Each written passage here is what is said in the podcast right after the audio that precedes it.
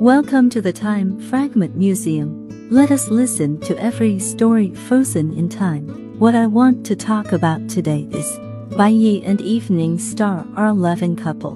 An accident caused Wen Xing to lose all her memory, and she forgot the relationship between Bai Yi and herself. Bai Yi accompanied her, hoping to awaken her memory, but the doctors said that it would take a long time and a lot of money to recover. In order to raise medical expenses, Bai Yi had to leave Wen Xing and work in other places. The pain of parting plunged Bai Yi into despair, but thinking of the evening star by his side, he still clenched his teeth and worked hard. He went to visit Wen Xing regularly and watched her recover day by day. But he never recovered her memory, and his heart was pierced by a knife.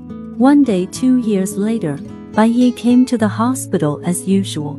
This time, he saw Evening Star with another young man, mixed with sorrow and joy. He understood that this was the inevitable result of his departure.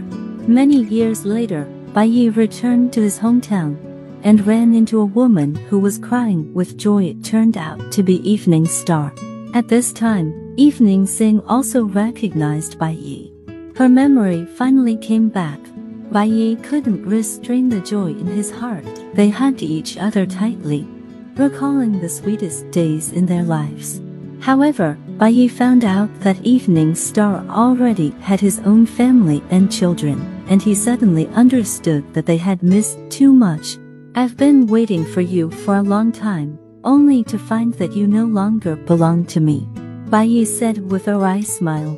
In my heart, you have always been the only one, but fate always likes to play jokes on us. Wen Xing's cheeks were wet with tears. The after Bai Yi and Evening Star parted, each chose to let go and let the past be the past. Bai Yi's business gradually improved, and Wen Xing and her husband have two sons and a daughter. Although life is fulfilling, it lacks the enthusiasm it had before. Occasionally, the two will contact to chat about life and the current situation of their children. The words reveal the care and reluctance of their youth.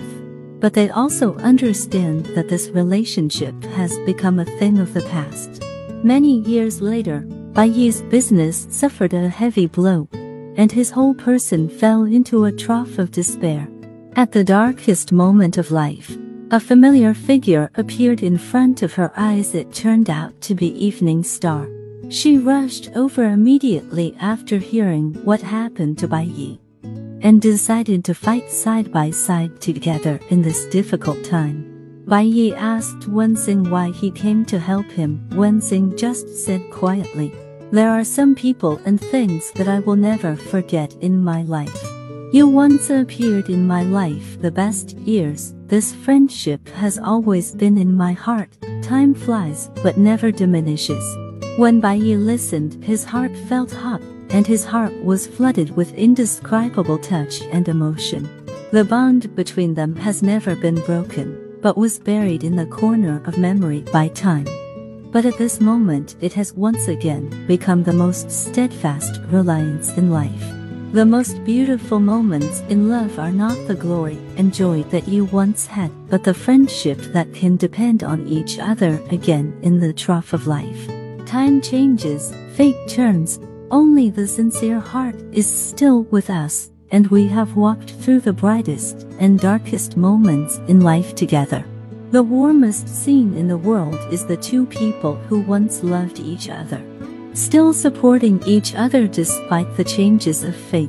Heard here, I believe you can realize that the most precious treasure in life, sincere friendship, allows us to still rely on each other under the test of fate.